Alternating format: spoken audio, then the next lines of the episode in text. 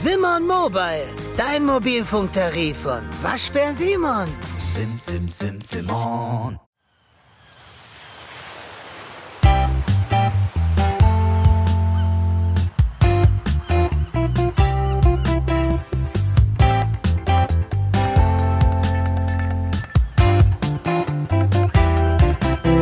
Cruise Tricks, der Kreuzfahrt-Podcast. Mit Franz Neumeier in München. Servus Franz. Hallo Jerome. Und mit Jerome Brunel in Horb am Neckar. Und ich muss erstmal ein Dankeschön loswerden an all diejenigen, die äh, meinen neuen Podcast schon wieder runtergeladen haben. Emovotion heißt er.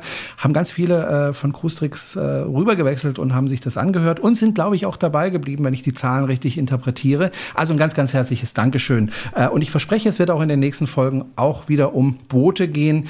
Äh, halt elektrische Boote. Da also wie gesagt ganz herzliches Dankeschön. Und Franz, äh, es gibt eine Neuerung hier in diesem Podcast, die ist für die Hörer vielleicht nicht so wahnsinnig wichtig, aber für uns beide, weil wir jetzt besser kommunizieren können. Ich hatte immer so ein bisschen Probleme mit meiner Internetleitung und der Kommunikation mit uns beiden. Ich Das war habe jetzt manchmal was ganz Neues. lustig. Ich musste dann deine Frage erraten, weil äh, Tonaussetzer, wo, wo ein paar Worte gefehlt haben. Ähm, ich, Okay. Das schaut so aus, als hätten wir da jetzt, äh, wär, wäre das, würde das nicht mehr passieren. Richtig. Und zwar äh, habe ich jetzt Internet über Satellit, nämlich über Starlink. Ähm, das erzähle ich auch deswegen, weil ja Starlink das ist, was viele Schiffe inzwischen nutzen. Das sind Satelliten, die so Man kann zwischen fast schon sagen, fast alle. Also das sind, das Ja. sind kaum noch Reedereien, die Starlink nicht Ehrlich? nutzen. Ja. Okay, also es sind Satelliten, die mit 27.000 km/h um die Erde flitzen und das in einer Höhe von relativ niedrigen 550 Kilometern. Und ich Tausende muss sagen, davon. Ja, ja, Tausende. Also es sind, glaube um die 4.000, die inzwischen da rumfliegen. Äh, äh, und ich muss sagen, äh, ich bin wirklich beeindruckt. Das funktioniert erstaunlich gut. Also sowohl die Reaktionszeiten als auch die Download. Äh, Raten sind relativ hoch. Also ich habe bis zu 320 Mbit äh, beim Download. Die Upload-Zahl ist so meistens so um die 20 Mbit, was für mich völlig ausreicht.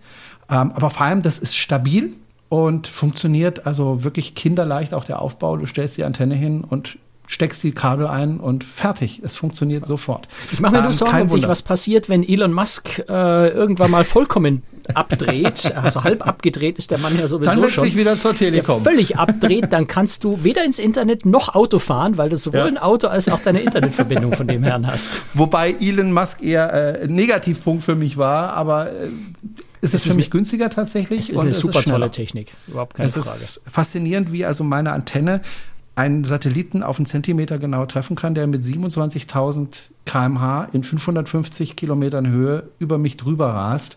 Und trotzdem trifft die Antenne auf einen Zentimeter genau auf diesen Satelliten. Das finde ich schon sehr, sehr erstaunlich. Es funktioniert wirklich richtig stabil und richtig gut. Also ohne Aussetzer und so weiter. Und wie gesagt, auf den Schiffen wird es auch genutzt und ähm, die Passagiere profitieren davon, weil es auch, glaube ich, günstiger ist als das Internet, was vorher an den Schiffen war. Vor allem halt dramatisch schneller. Und es ist wirklich sehr, sehr, sehr, sehr schnell. Gut. Ähm, hat aber eigentlich nichts mit unserem heutigen Thema zu tun. Und das Thema heute äh, ist, äh, dass du ähm, auf einer tollen Reise warst. Und wir wollen sowohl das Schiff als auch die Reise vorstellen, weil sowohl das Schiff was Besonderes ist, als auch die, vor allem die Reise ähm, war was ganz Besonderes. Und du machst ja nun wirklich viele Reisen, aber die war selbst für dich, glaube ich, was ganz, ganz Besonderes. Fangen wir erstmal mit dem Schiff an. Über das haben wir ja eigentlich auch schon mal gesprochen, aber Ja, ja. ich hab's war ja nur zur Taufe in Amsterdam im April. Genau. Äh, Das heißt, ich konnte damals natürlich nichts zum Thema Service, Essen und solche Dinge sagen. Genau, du warst jetzt nämlich auf der Diana, auf der SH Diana. SH steht für Swan Helena, gell? Ein Hellenik, ja. Hellenic. Swan Hellenic. Ich war noch nie mit dieser Reederei unterwegs. Ähm, es ist die Diana, ich nenne sie jetzt Diana und nicht die ganze Zeit SH Diana, obwohl sie so heißt. Ein, Also wenn, dann äh, müsstest du eh entweder Deutsch oder Englisch dich entscheiden. Du müsstest SH Diana oder SH Diana sagen. Ich sage jetzt einfach bei Diana. Diana. So, ich sage einfach Diana und dann ist gut. Und äh, ist ein relativ kleines Schiff, gell? Ja, also es ist ein Expeditionskreuzfahrtschiff. Äh, 192 Passagiere maximal, 140 Crew, 141 Crew. Ja. Und äh, ja, was haben wir? Wir haben eine sehr hohe Eisklasse, ne? äh, die, die PC6.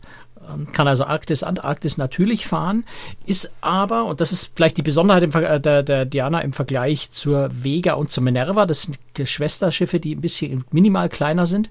Äh, Der Vorteil von der Diana, und das habe ich wirklich auf der Reise auch zu schätzen gelernt, ist, dass sie außer Zodiac-Schlauchbooten, mit denen man ja auf Expeditionen typischerweise Anlandungen eben an Stränden äh, am Ufer macht, auch zwei echte Tenderboote hat. Also nicht Rettungsboote, die auch als Tenderboote benutzt werden, sondern wirklich zwei explizite Tenderboote. Und die sind wesentlich schnittiger, sind auch richtig schnell. Also wenn die Dinger Gas geben, dann äh, ziehen die gewaltig ab.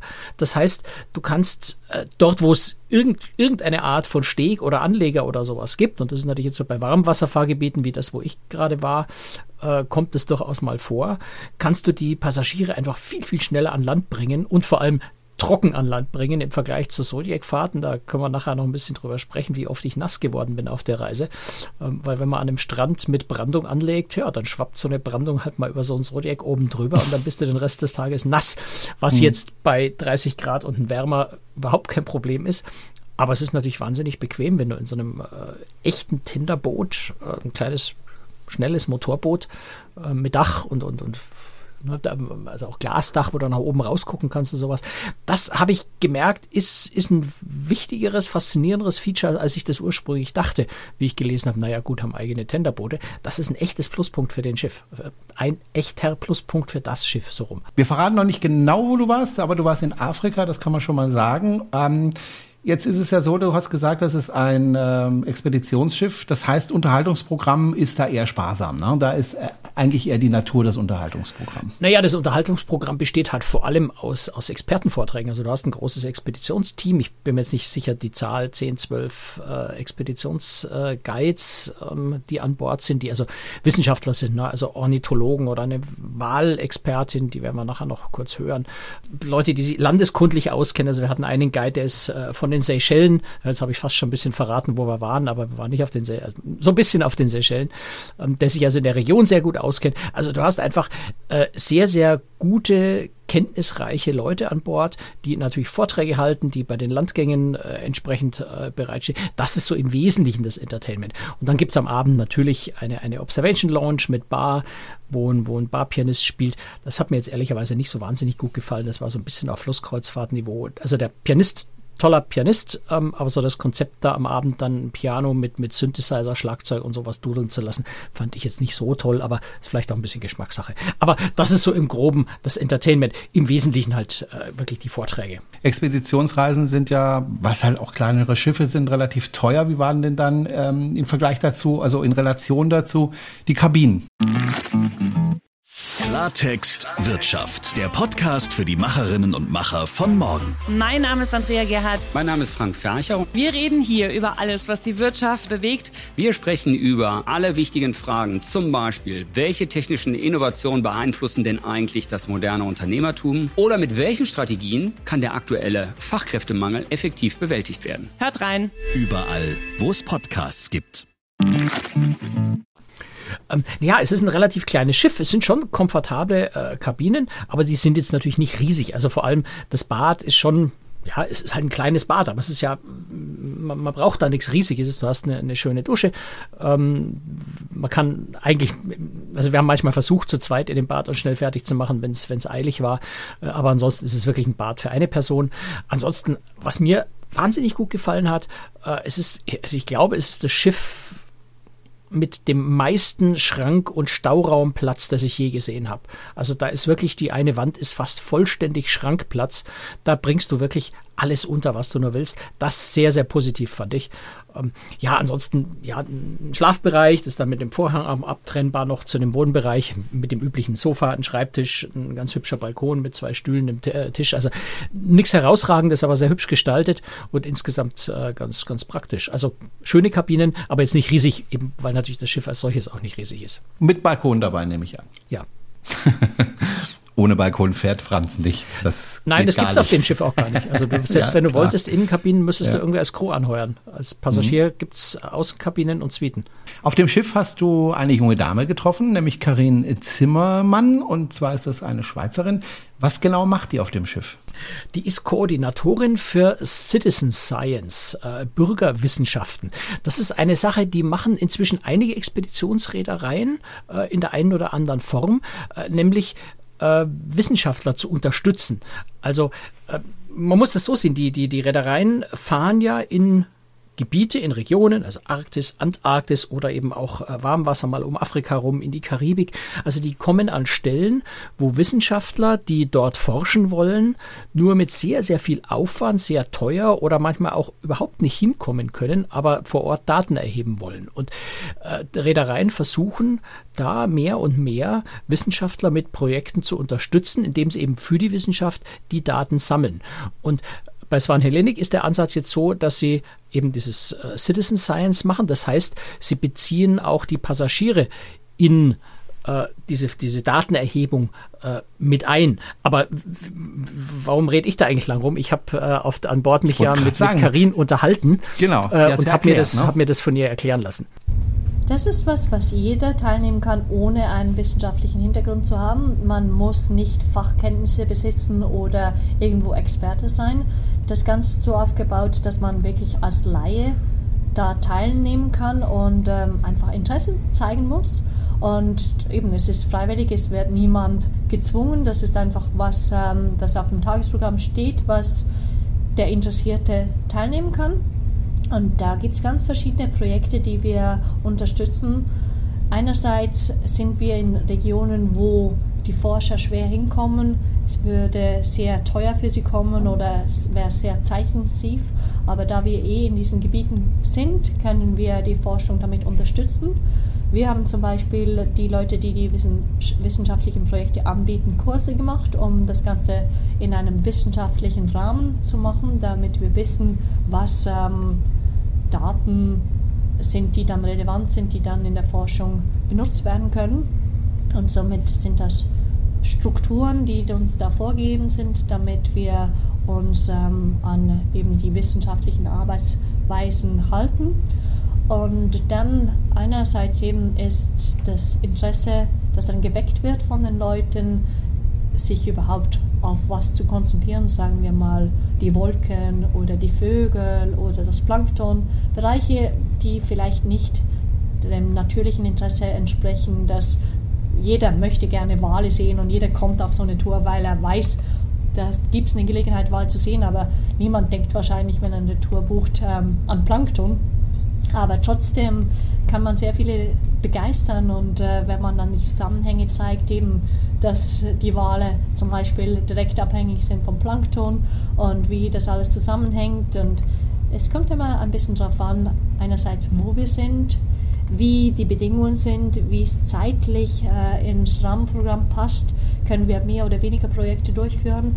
Die einen Gebiete haben äh, mehr Projekte als andere, je nachdem zum Beispiel das äh, südgeorgische ähm, Seegrasprojekt können wir natürlich nicht hier durchführen, weil das lokal ist, aber andere, wie zum Beispiel die Vogelbeobachtungen oder die ähm, Wolkenbeobachtungen oder das Planktonmessen, und äh, Karin Zimmermann, ähm, ist eine Schweizerin, deswegen der leichte Schweizer Akzent, den ich ja liebe, hat ja dann auch erklärt, äh, woher die Forschungsprojekte herkommen und äh, wie eigentlich jetzt eben Laien, also Passagiere, da beitragen können. Wir arbeiten zum Beispiel mit dem Polar Collective zusammen. Das ist äh, eine Organisation, die sich vor allem auf die Polarregion spezialisiert hat, die eine Zusammenstellung gemacht hat mit verschiedenen Projekten, wo äh, eben Kurse angeboten werden für die Guides, die sich da spezialisieren. Es ist wie eine Prüfung, die da abgelegt wird. Und wenn man das Zertifikat hat, dann äh, ist man berechtigt, diese Projekte durchzuführen. Und äh, das sind eben einige, die sehr spezifisch sind. Und das ist ein Projektrahmen, der sich ständig ändert. Das heißt, mal ähm, wird mit diesem Professor und mal mit äh, der Theorie ähm, zusammengearbeitet und von dem her kommen immer wieder neue Kurse hinzu oder es wird geändert, je nachdem, was die Forschung da ähm, momentan als Schwerpunkt gesetzt hat, ändert sich das Programm. Aber es ist wirklich sehr vielseitig, ähm, bis zu Nordlichterbeobachtung und alles Mögliche kommt immer darauf an, eben zu welcher Jahreszeit und zu welcher Region ein Projekt passt. Aber einige haben wir im Programm, die wir anwenden können, auch wenn wir nicht mehr in den Polargebieten sind, wie die, die ich vorhin erwähnt habe.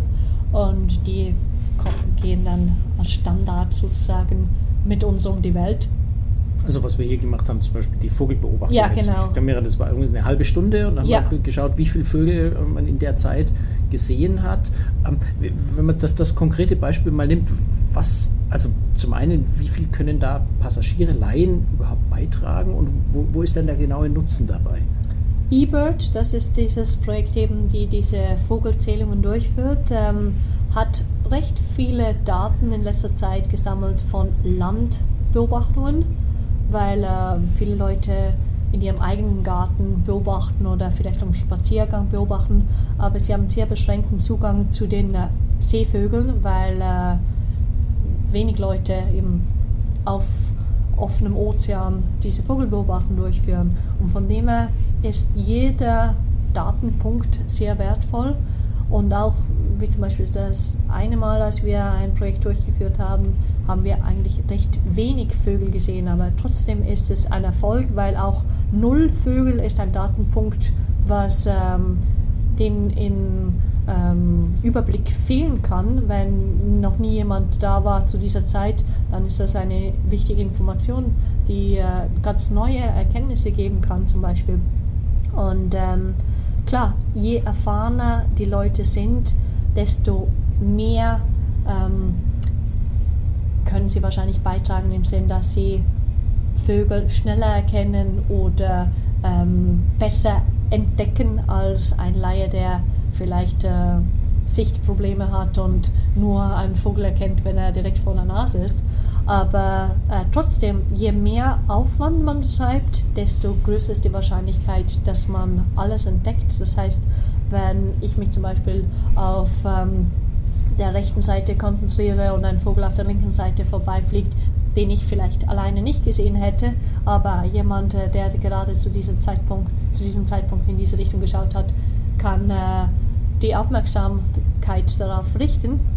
Und somit äh, ist jeder Laie ein wertvoller ähm, ja, Teil dieses Projekts und somit ähm, muss man eben nicht wissen, was man gesehen hat, wenn man sagen kann, hey, da ist ein Vogel und in dieser Zeit kann man sich dann schon umdrehen und den verfolgen, vielleicht ein Foto machen oder mit dem Fernglas ähm, beobachten.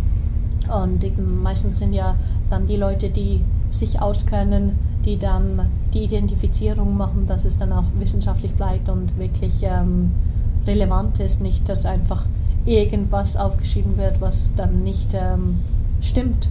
Und von dem her, je mehr Augen da beobachten, desto mehr wird wahrgenommen und ähm, die Chance ist größer eben, dass dann das entdeckt wird, was da in der Umgebung ist. Franz, wie viele Vögel hast du denn gezählt? Ja, ich muss ehrlich sein, ich habe äh, einmal mich beteiligt, ähm, aber eher zuschauenderweise. Ich, äh, nein, ich glaube, offiziell habe ich nicht mitgezählt als Teilnehmer. Äh, ich habe mir das einmal angeschaut. Ansonsten äh, ist es ja so auf so einer Reise, ich bin halt ja zum Arbeiten da und wenn wir jeden Tag einen Landgang haben, dann sitze ich nach dem Landgang da und sortiere meine Bilder und schreibe meine Texte und da habe ich dann leider, muss man wirklich sagen, leider zu wenig Zeit, um an solchen Sachen dann aktiv teilzunehmen.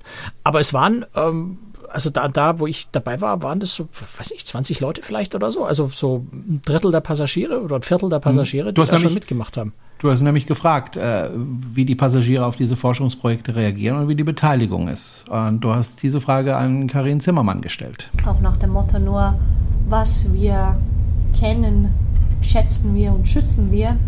Die meisten Leute haben sich gar nicht mit dem Thema auseinandergesetzt zuvor und wenn sie dann mit dem konfrontiert werden, dann äh, können sie sich dafür interessieren, weil wer interessiert sich für was, was er nicht kennt.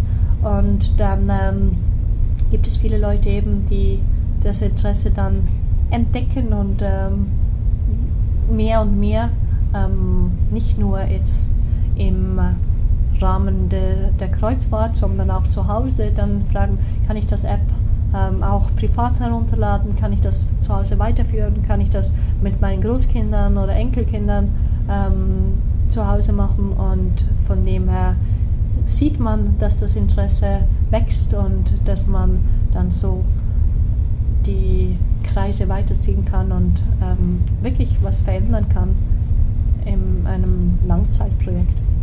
Jetzt ist es natürlich so, dass nicht alle Passagiere sich da an diesen Projekten beteiligen. Sind ja auch im Urlaub, die wollen jetzt vielleicht nicht unbedingt Vögel zählen. Wobei das doch spannend ist. Also es geht Ja, ja, ja, nicht klar. nur ums Vögel zählen, sondern es geht vor allem natürlich auch um die Vögel zu sehen. Und da, wo wir unterwegs waren, wir nähern uns ja dem Ziel langsam, ähm, waren zum Beispiel Rotfußtölpel unterwegs. Das sind total spannende Vögel, die zu beobachten. Oder, oder auch, ähm, na, wie heißen die? Ähm, Paradiesvögel ähm, an dem einen Ort und die, die, die Fregattvögel. Also das sind ja durchaus auch spannende Tiere zu beobachten. Trotzdem stellt sich natürlich die Frage, wie dann die Passagiere, die sich da eben nicht direkt beteiligen, eingebunden werden können. Wenn wir zum Beispiel eben in Expeditionsmodus sind, dann haben wir mehr Briefings und mehr like, Teile, wo wir verschiedene vom Team haben, die dann was vorstellen und dann kann man zum Beispiel auch rekapitulieren und sagen, bei so einem ähm, Vogel, bei so einer Vogelzählung hatten wir diese und diese Vogelarten und die unterscheiden sich so und so voneinander und mehr in die Tiefe gehen kann oder einfach die ganzen Daten dann dem Rest des Publikums auch ähm, mitteilen können, nicht nur die, die am Projekt gerade teilgenommen haben. Und dann äh, steigert das dann auch wieder das Interesse für weitere Projekte, die dann da ähm, besser besucht werden, wenn die Leute wissen, um was es geht. Soweit Karin Zimmermann, Bürgerwissenschaftskoordinatin auf der Diana. Und äh, Franz, jetzt wollen wir doch mal endlich mal dahin kommen, wo du überhaupt warst. Du warst in Afrika. Ich muss ehrlich gestehen, ich habe mal einmal den Fuß auf den afrikanischen Kontinent gesetzt und bin dann gleich wieder in die Aura zurückgegangen, weil ich an dem Tag keinen Landgang hatte, als ich mit der Aura äh, in Afrika war. Aber ich habe immerhin mal meinen Fuß drauf gesetzt. Ähm, ich weiß nicht, wie oft du schon in Afrika warst. Wahrscheinlich auch nicht so oft. Du warst jetzt zehn Tage lang unterwegs. Wo genau in Afrika? War das die West- oder die Ostküste? Äh, Ost, auf der Ostseite, also ganz weit im Osten. Ähm, ja, ich war selber auch noch nie in Afrika. Also ich, ich zähle jetzt mal Marokko und, und äh, Ägypten. Äh, natürlich ist das Afrika, aber zähle ich jetzt mal in der Hinsicht nicht mit. Äh, ansonsten war das für mich auch das erste Mal. Also wir sind in Mombasa in Kenia gestartet, äh, sind dann zu, zum Aldabra-Atoll gefahren. Das hatte ich vorhin schon erwähnt. Aldabra gehört zu den Seychellen, auch wenn es irgendwie über 1000 Meilen von den Seychellen weg ist, also von, von der Hauptinsel. Ähm, gehört also zu den Seychellen, ist eine der, der am wenigsten besuchten Orte der Welt. Das sind wirklich weniger als 1000 Menschen pro Jahr dort. Ist auch äh, ein UNESCO äh, Naturwelterbe nach den, nach den Galapagos-Inseln äh, das zweite, das überhaupt äh, unter Naturerbe gestellt worden ist schon. Also ein ganz, ganz faszinierender Ort. Da waren wir zwei Tage und dann haben wir die restliche Zeit in Madagaskar verbracht. Also wir sind die Westküste von Madagaskar runtergefahren mit vier Häfen, Nosy Bay, Mahajanga, Morondava und Toliara. Also lauter Orte, von denen man oder wo ich auch zuvor, Nosy Bay habe ich schon mal gehört gehabt davon, aber die anderen beiden noch nie spannende Orte, wo man erst vor Ort so ein bisschen merkt, wie, wie faszinierend das da wirklich ist. Ähm, Und wir sind dann äh, geendet in Maputo in äh, Mosambik. Aber im Grunde waren wir es auf Aldabra und auf Madagaskar. Im Vorfeld der Reise galt es, sich auch vorzubereiten, äh, anders als wenn du zum Beispiel ins Mittelmeer einfach fährst oder USA. Du musstest dich impfen lassen, aber nicht gegen Corona. Nee, nicht gegen Corona, aber gegen Gelbfieber. Weil äh, Südkenia, wo ich halt ja, eine Nacht in einem Luxushotel verbracht habe, ähm, äh, reicht als Aufenthalt in Südkenia, das wiederum als Malaria-Gebiet gilt, äh, beziehungsweise als Gelbfiebergebiet, so Malaria gibt es in der ganzen Gegend, äh, als Gelbfiebergebiet gilt. Und dann verlangt äh, sowohl Madagaskar als auch Mosambik, äh, wenn man dort einreist und sieben Tage davor in einem äh, Gelbfiebergebiet war, dass man eben diese Impfung hat. Das heißt, ich musste mir diese Spritze reinjagen lassen. Äh, immerhin die hält für den Rest des Lebens. Also ich muss das nie wieder machen und äh, habe hab diese Impfung dann und habe sie auch gut vertragen. Also insofern, ähm, ja. Aber muss man natürlich tatsächlich aufpassen, rechtzeitig dran denken, ähm, weil sonst lassen die einen wirklich ins Land, also schon gar nicht aufs Schiff, ne? geschweige denn ins Land dann rein. So, also erstes Ziel, du bist von Mombasa losgefahren, war Aldabra Island. Habe ich noch vorher noch nie gehört, aber ich glaube, das ist toll, ja. ja, Also es gibt Assumption Island, das ist Paradies, die oder? Nachbarinsel, da ist so ein bisschen eine Wissenschaftsstation und, und, und, und ein paar Forscher. Ähm, ich glaube, im Aldabra Atoll selber sind, ist auch eine kleine Forschungsstation, aber es sind also keine da wohnen keine normalen Menschen, also normale Menschen, sie wohnen nicht normal dort, sondern es sind Forscher, die dort äh, leben. Ansonsten ist es äh, das Aldabra Atoll ähm, streng geschützt. Wollte gerade sagen, also ich muss ehrlich gestehen, ich kannte das bisher noch nicht. Äh, muss ziemlich paradiesisch dort sein, oder? Ja, also da kriegen selbst Reisejournalisten, Kollegen leuchtende Augen, wenn du ihnen davon erzählst, dass du dort warst. Mhm. Ich vorhin schon gesagt, das sind im Jahr, wirklich im Jahr sind dort ungefähr 900 äh, Touristen, die dort hinkommen. Du brauchst also eine Genehmigung, das ist alles gar nicht so einfach. Du kommst da auch nicht hin. Also auf Assumption Island gibt es ein kleines Flugfeld, wo es aber keine Linienflüge oder sowas hingibt. Also du kommst da nur ja, mit einem kleinen Expeditionskreuzfahrtschiff viel anders gibt es überhaupt keine Möglichkeit, dort überhaupt hinzukommen. Und dann ist ähm, das Aldabra Atoll, ist also riesengroß, ist nicht genau im Kopf, so 35 Kilometer lang und, und also ziemlich groß. Und du hast ja eben einen, einen Ring von Inseln quasi außenrum mit, mit einem relativ seichten Wasser in der Mitte. Und äh, ja, dieses, dieses diese türkisfarbene äh, See, das türkisfarbene Wasser dort hast. Du hast riesige Mangrovenfelder, äh, du hast weiße Sandstrände, du hast äh, die Riesenschildkröten, die kennen wir eigentlich mehr von den Galapagos-Inseln. Es gibt auf Aldabra mehr Riesenschildkröten als auf Galapagos, wenn auch weniger Arten. Ähm, ganz viele spannende Vögel. Also es ist ein, ein echtes Naturparadies. Wunder, wunderschön da. Auf wie gesagt, im Aldabra Atoll selber streng geschützt, darf man sich aber auch nicht frei bewegen. Also da bist du wirklich mit, mit Parkrangern, mit Guides unterwegs. Du kannst dich also, kannst also nicht frei erkunden. Und das ist auch gut so, weil es ist eben wirklich eine Insel, die, die, oder ein Atoll, das wirklich unbedingt ganz streng geschützt gehört. Wir haben auch ganz, ganz aufwendige ähm, Bio, wie heißt es, Biohazard, wie, wie heißt es, ähm, ähm, naja, also äh, unsere Kleidung genau untersuchen lassen müssen, bevor wir von Bord gegangen sind. Jeden Rucksack aufgemacht, jede Naht, äh, jeden, jeden Klettverschluss aufgemacht, um sicherzustellen, dass da also keine äh, fremden Samen, äh, möglicherweise fremde Pflanzen, äh, invasive Pflanzen auf die Insel mhm. eintragen oder sowas. Also da passen die ganz, ganz genau auf, dass da nichts Fremdes eingeschleppt wird, weil es eben ein sehr fragiles äh, System ist, das unverändert bleiben soll unglaublich tolles Erlebnis und, und, natürlich ein wahnsinniges Privileg, auf, auf ein, in ein Land oder auf eine Insel zu kommen, wo ja weniger als 1000 Leute im Jahr hinkommen. Das ist schon und vermutlich gibt es auch kaum Infrastruktur, ne? Also gibt da kein Dorf oder Nein, so. natürlich nicht. Also das sind ein ja. paar, paar Häuser von, von, von Wissenschaftlern, mehr ist da ja nicht. Mhm. Wie gesagt, auf der auf ähm, ähm, Assumption Island, die Nachbarinsel, die ist, glaube 30 Kilometer weg, gibt so ein kleines Flugfeld, wo man also mit einer Chartermaschine oder so hinfliegen könnte, mit einer kleinen. Aber ansonsten ist da nichts. Das sind natürlich keine Autos oder irgend sowas. Ne? Absolut gar mhm. nichts. Das ist einfach Natur. Also eigentlich Paradies. Ähm, eine kleine so ein bisschen, Holzhütte ja. drauf und dann alleine da leben, so wie Robinson Crusoe, wäre auch nicht schlecht wenn man gerne einsam leben möchte. Kannst Denn du aber, wie gesagt, nicht, nicht. aber nicht. geht nicht, genau, genau. Aber dann ging es weiter. Äh, gar nicht mehr allzu weit weg äh, von äh, diesem Atoll ähm, befindet sich Madagaskar. Madagaskar kenne ich natürlich von den Filmen auf Disney. Genau. Äh, Gibt es ja diesen äh, gleichnamigen Film. Sprich, ich weiß so gut wie gar nichts über Madagaskar, außer dass es östlich jetzt von Afrika äh, ist und dass es dort ziemlich warm sein dürfte. Mhm. Äh, viel mehr kenne ich eigentlich nicht von der Insel. Ja, es ist ein bitterarmes Land, anders kann man es nicht sagen. Ähm, was mich dort also sehr, sehr faszinierende Natur.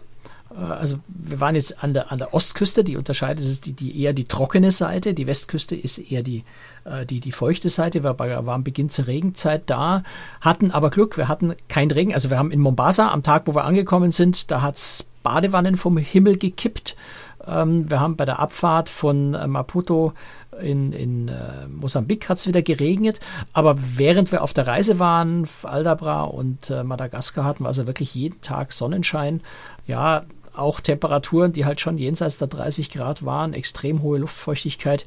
Ich hatte immer ganz viel Spaß mit meiner Kamera, weil wenn du die in der Nacht in der Kabine hast mit Klimaanlage und die dann auf, äh, in, ins Freie rausnimmst und da hast du 100% Luftfeuchtigkeit und 35 Grad, dann passiert eins. Du siehst absolut nichts beschlägt. mehr durch dein Objektiv, ja. weil es sofort ja. beschlägt. Ja. Und bei dem großen Teleobjektiv dauert es dann auch gleich mal so eine halbe, dreiviertel Stunde, äh, bis sich das mit der Temperatur angepasst hat und du wieder fotografieren kannst. Also das sind schon so ein paar Sachen, an die man sich dann gewöhnen muss. Ich habe dann halt meine Kameras immer ähm, gleich in der Früh als erstes nach dem Aufstehen mal auf den Balkon rausgelegt zum Aufwärmen, damit ich dann mhm. irgendwann fotografieren kann.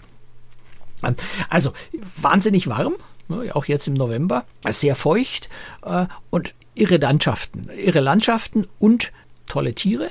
Und das, was mich eigentlich am meisten beeindruckt hat, ehrlicherweise, obwohl Tiere und, und Landschaft natürlich wirklich toll sind, sind die Menschen dort.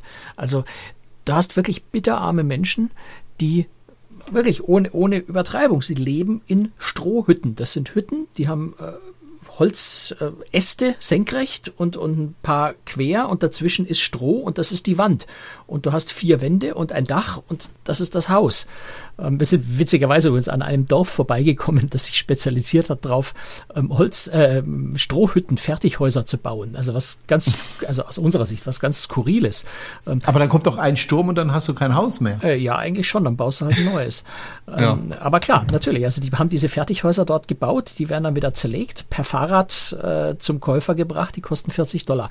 Und 40 Dollar ist jetzt für jemanden auf Madagaskar schon wirklich viel Geld.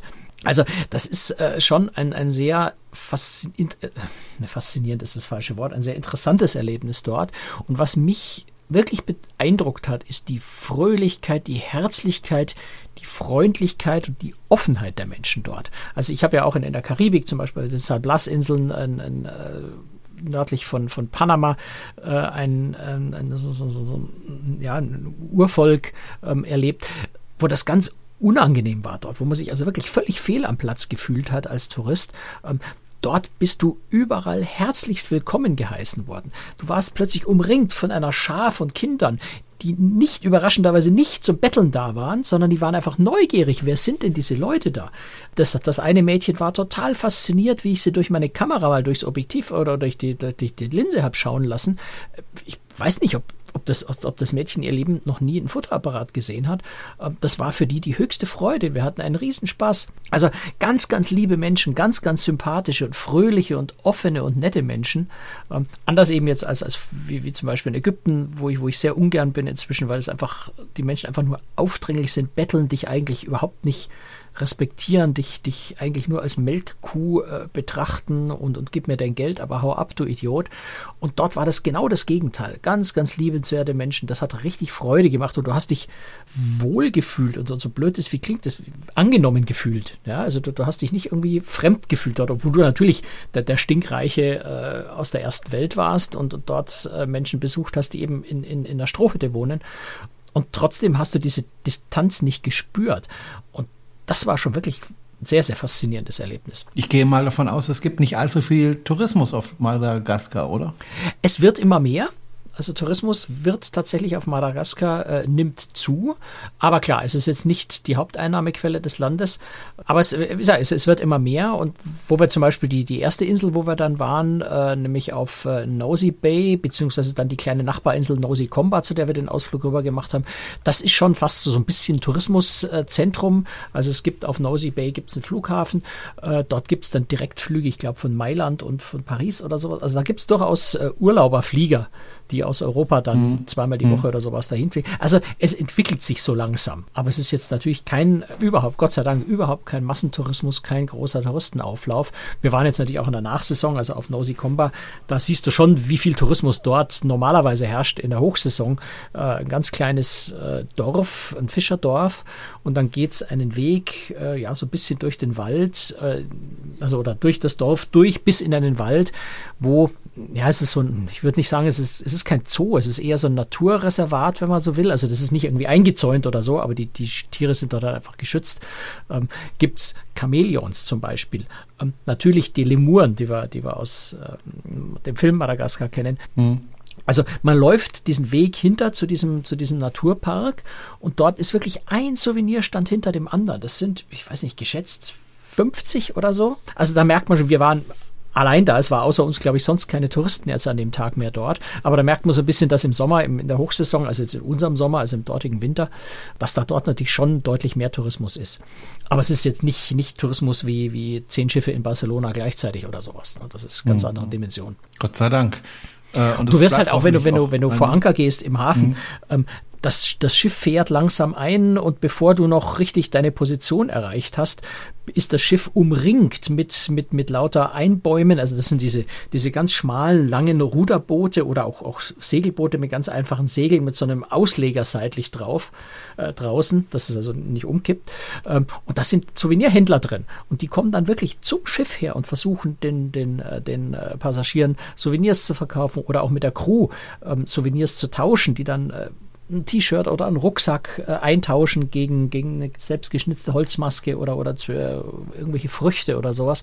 Also das ist schon, es ist ein ganz, ganz, ganz intensives Erlebnis, was du da hast. Ihr habt insgesamt auf Madagaskar, wenn ich das richtig sehe, vier Stationen gemacht. Mhm. Das heißt aber, ihr seid dann wahrscheinlich nicht in den Häfen geblieben, sondern habt dann Expeditionen äh, ins Landesinnere gemacht. Oder seid ihr auch an die Strände gegangen und habt einfach gebadet? Äh, hätten wir zum Teil machen können. Äh, auf, auf Aldabra, auf Assumption Island sind wir ein bisschen geschnorchelt und, und am Strand gewesen gewesen. Aber ansonsten ist das Land viel, viel zu faszinierend, als dass man sich da an den Strand legt. Ja. Das ist ähm, wäre irgendwie, wär irgendwie sinnlos. An den Strand kann ich mich woanders auch hinlegen. Ja, also wir haben in der einen Stadt haben wir so ein bisschen eben wirklich eine Stadtführung gemacht durch eine Stadt, die eigentlich, ja, muss nicht anders sagen, wirklich völlig runtergekommen ist, die so ein bisschen an Havanna erinnert, aber, aber Havanna, das eh schon recht runtergekommen ist, nochmal viel runtergekommen. Man sieht noch so Spuren äh, von einer reichen Kolonialzeit. Man sieht eine Tür mit, mit wertvollen Schnitzereien, die mal aus Sansibar importiert wurde und solche Sachen. Du siehst alte Säulen. Es ist ein Gebäude, die Maison Eiffel ähm, in, äh, Moment, wie heißt der Ort? Ich tue mich echt schwer, in Mahayanga. Die, die Maison Eiffel, die wirklich von Gustav Eiffel mal gebaut wurde, ein, ein Gebäude. Ähm, das soll jetzt, äh, ist völlig verfallen, soll aber zu einem, zu einem Luxushotel umgebaut oder wieder renoviert werden. Also du siehst da ganz viele Spuren auch von früher, ganz viel Geschichte tauchst aber zum Beispiel auch in die Märkte dort ein. Also das ist was, was mich auch sehr, sehr fasziniert hat, wirklich auf den Markt dort zu gehen.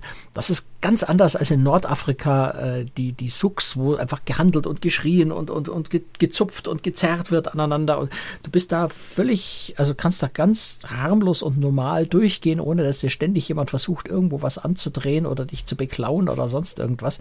Ähm, du kannst es wirklich genießen und, und, und äh, dir das alles ganz genau anschauen. Und die Leute lächeln dich alle an und, und sind freundlich und, und, erklären dir vielleicht auch was, wenn du, wenn du fragst. Du kommst dann an einen Stand, wo so, das ist eine Art Naturapotheke, wo die ganz viele Rinden und Blätter und, und Seesterne und, und, und alles Mögliche verkaufen, wirklich als, als Medizin. Ganz viele solche Dinge. Das ist, ähm, ja, du merkst schon, das, das hat mich wahnsinnig fasziniert. Das heißt, du wirst irgendwann mal wieder dorthin reisen, wenn du kannst? Ja, auf jeden Fall. Also das, das war jetzt so ein bisschen ein Reinschnuppern. Ja, mhm. ähm, also auch, na, auch landschaftlich, ich habe jetzt die Menschen beschrieben, ich habe ein bisschen Tiere beschrieben. Ähm, die, die Landschaft dort ist super faszinierend. Ja? Wenn du diese Baobab-Bäume äh, hast, also diese Affenbrotbäume, die gibt es natürlich in, in restlichen Afrika auch an ganz vielen Stellen, so in Tansania mhm. und sowas. Sind das diese, diese dickeren Bäume, die ganz lange keine Zweige haben und dann oben welche? Genau, oder genau die so ein bisschen genau ausschauen, als hätte man sie verkehrt rum gepflanzt. Also wo ja, die genau. Wurzeln oben sind. ganz, ganz spannende Bäume. Ja. Da gibt es ja diese eine berühmte Baobab Avenue in der Nähe von Morondava, einen von den Häfen, äh, wo, wo ich glaube 95 von diesen Bäumen relativ eng zusammenstehen. Sehr, sehr schöne Stelle. Mhm. Halt ganz viele von denen. Oder dann halt auch weiter im Süden ein, ein, ein Wald, der Spiny Forest oder eine Landschaftsart, die Spiny Forest, also Stachelwald im Grunde heißt. Da stehen auch ganz viele Baobab-Bäume, aber auch ganz viele so sehr, also so eine Art so halb, halb trockene, halb trockener Wüstenwald. Fällt ganz schwer, das zu beschreiben. Also sehr trockene Umgebung eigentlich, aber mit, mit ganz vielen Bäumen, Büschen, äh, sehr, sehr stachelig, die meisten, ähm, wo auch ganz viele Eidechsen zum Beispiel leben, sehr, sehr hübsche, sehr, auch sehr, sehr neugierige Eidechsen, die ganz nahe rankommen, so nah, dass man sie nicht mehr fotografieren kann, weil sie zu nah dran sind. Also auch landschaftlich sehr, sehr faszinierend. Und äh, ja, das auch, auch eine der Sachen, die, die habe ich ja vorhin schon mal gesagt, äh, wirklich spannend sind. Da hast du Orte, das ist, ein, das ist eine Millionenstadt und die haben noch nicht mal einen Hafen. Also die haben einfach einen großen, flachen Sandstrand. Und wenn du da hin willst, dann musst du dich ins Zodiac setzen und musst auf diesen Sandstrand auffahren und da ist dann eine Brandung, da, da schwappt ständig, äh, na, also da hast du die, diese Brandungswellen. Du musst da irgendwie versuchen, an Land zu kommen. Da steht dann eine Heerschar von lokalen Helfern, die versucht, das Zodiac so ein bisschen an Land zu ziehen, dann schwappt von hinten wieder eine Welle übers Boot, dann bist du patschnass, versuchst irgendwie aus diesem Schlauchboot rauszukommen zurück zum Schiff, dieselbe Prozedur natürlich nochmal. Also allein das ist schon wirklich ein Erlebnis, dort überhaupt an Land zu kommen. Und natürlich stehen die Einheimischen am Ufer und, und, und staunen über, über die Verrückten, die da mit, mit, mit ihrem Schlauchboot kommen. mit ihren Luftbooten. Und, und können es gar nicht glauben, was da passiert. Ja. Jetzt ist es natürlich so, dass man als Reisejournalist ja immer die positiven Seiten berichtet, äh, aber ich kann mir vorstellen, es gab auch negative Seiten. Also du hast vorhin vom Klima gesprochen, das wäre für mich ein sehr anstrengendes Klima. Ähm, das wäre für mich etwas Negatives und das andere, ich kann mir vorstellen, dass bei ja, ne? Äh, ich kann mir aber auch vorstellen, dass es da viele Mücken oder so ähnliches Gefiech gibt. Also erfreulicherweise nicht. Da haben wir im Vorfeld haben wir so ein bisschen, würde fast sagen, Panik gemacht. Also wir waren sehr übervorsichtig. Wir haben uns wirklich Mückenschutzkleidung gekauft. Sowas gibt's und äh, bin auch froh, dass wir es getan haben, weil sich auch bei der Hitze durchaus bewährt hat. Das sind wirklich Hosen ähm, und auch langärmliche Hemden, die so dicht gewebt sind, dass eine Mücke auch nicht durchstechen kann. Das heißt, du musst halt weniger von dem, von dem giftigen Insektenschutzmittel auftragen, weil dort, wo die Haut im Freien liegt, ist es schon sinnvoll, sich zu schützen, weil natürlich gibt's dort grundsätzlich Malaria. Ähm, jetzt waren wir, wie gesagt, an der Ostküste, da ist es relativ trocken, da ist ganz wenig stehendes Süßwasser. Auf Aldabra ohnehin nicht, da gibt's kein Süßwasser, außer in, in den Tanks der Wissenschaftler. Ähm, aber in Madagaskar, äh, auf der Ostküste und noch vor Beginn oder zum Beginn der Regenzeit auch kein stehendes Wasser, sodass sich die Mücken da nicht so stark vermehren können. Aber grundsätzlich gibt es da natürlich auch Malaria. Das heißt, man muss schon äh, sehr genau aufpassen oder, oder auch andere äh, Krankheiten, so, so Dengue-Virus und äh, Dengue-Fieber und solche Dinge, muss schon aufpassen, dass man sich keine Mückenstiche einfängt. Ähm, das heißt, wir haben also wirklich, äh, ja, wir haben sogar so, so, so, so ein Netz, das man über den Sonnenhut oben drüber stülpen kann zur Mückenabwehr. Haben wir alles nicht gebraucht. Ne? Wir haben halt äh, im Wesentlichen unsere Mückenschutzkleidung angehabt gehabt.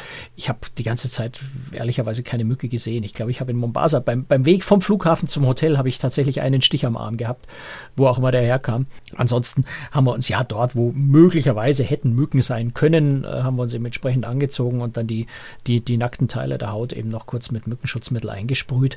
Ähm, da, und, und dann ist man da auch sicher. Aber da muss man, glaube ich, wirklich vor so einer Reise immer ganz genau schauen, wo genau fährt man hin, zu welcher Jahreszeit fährt man dahin, ist es dort nass, äh, gibt es dort stehende Gewässer, ähm, um sich entsprechend zu schützen. Weil tendenziell, wenn man natürlich wohin fährt, wo, wo hohe Malaria-Gefahr ist und auch über Nacht an Land ist, weil die, die äh, Mücken, die Malaria übertragen, stechen typischerweise in der Nacht, dann vielleicht auch über eine Malaria-Prophylaxe äh, nachdenken, die halt nur relativ heftig sein kann in den Nebenwirkungen. Deswegen haben wir uns das gespart und ich bin auch froh, dass wir das nicht gemacht haben, weil es wäre wirklich völlig überflüssig jetzt in dem Fall gewesen. Also da macht schon Sinn, sich auf so eine Reise sehr, sehr genau vorzubereiten, sich vorher genau zu informieren. Ähm, damit man einfach, ja, damit man vorbereitet ist. Im Zweifel lieber ein bisschen zu viel Schutz dabei haben und ihn nicht verwenden als zu wenig und dann mit Malaria nach Hause kommen. Seid ihr denn auch mal im Hafen geblieben über Nacht oder ähm, gab es dann Seetage? Äh, wir hatten zwei Seetage, klar, weil von äh, Mombasa rüber nach äh, Aldabra ist es doch eine relativ lange Strecke und dann, und dann auch von Toliara von, von Madagaskar nach, nach, Caputo, äh, ne? Mosambik rüber eben auch nochmal einen Seetag. Ja. Das war auch relativ unruhig, also wir hatten ja gut so zwei bis drei Meter Wellen, aber auf so einem kleinen Schiff schaukelt es dann schon mal ganz ordentlich. Ähm, aber war, fand ich jetzt, äh, wir haben, zwischendrin war nochmal ein Seetag, dann die lange, längere Strecke von Mahayanga nach Morondava, ähm, ein bisschen längeres Stück die Küste runter. Also wir hatten insgesamt drei Seetage und waren in Aldabra waren wir über Nacht. Aber das hilft dir jetzt nicht so viel, weil du bist halt auf dem Schiff, das Schiff liegt vor der Insel ähm, und Mhm. du fährst halt dann am nächsten Morgen mit dem Zodiac wieder rüber. Insofern äh, sind das jetzt keine Orte, wo du einen Overnight-Stop brauchst, um in der Nacht in die Disco zu gehen, weil sowas gibt's da einfach nicht. Ne? Also möglicherweise hätte es in Mahayanga eine, eine Disco gegeben, keine Ahnung, aber ähm, das ist jetzt auch nicht die Art von Disco, wo ich mich ehrlicherweise allein reintrauen würde, auch wenn ich dort überall das Gefühl hatte, eigentlich sehr, sehr sicher zu sein. Also ich hatte nirgendwo ein unangenehmes Gefühl, anders als in der Karibik, wo, wo, wo du schon genau weißt, das ist gefährlich, ähm, hatte ich dort nie ein wirklich ungutes Gefühl. Also das waren, wie gesagt, die, die Menschen haben mich da sehr, sehr beeindruckt in ihrer, ihren Freundlichkeit, in ihrer Offenheit. Zielhafen war ja Maputo in Mosambik. Ähm, hattest du Zeit, dir die Stadt anzuschauen? Nee, wir sind da früh angekommen und mittags ging der Flieger.